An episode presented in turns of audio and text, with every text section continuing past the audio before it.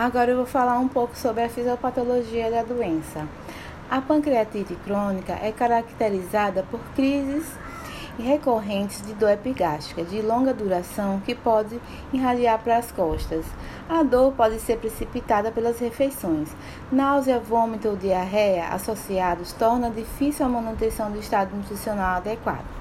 Os pacientes com pancreatite crônica estão sob risco aumentado de desenvolver a malnutrição proteico-calórica devido à insuficiência pancreática e à ingestão oral inadequada. Pacientes internados geralmente apresentam malnutrição, necessidades energéticas aumentadas, perda de massa corporal, déficit de massa magra e tecido adiposo, depressão de proteína visceral e função imune prejudicada.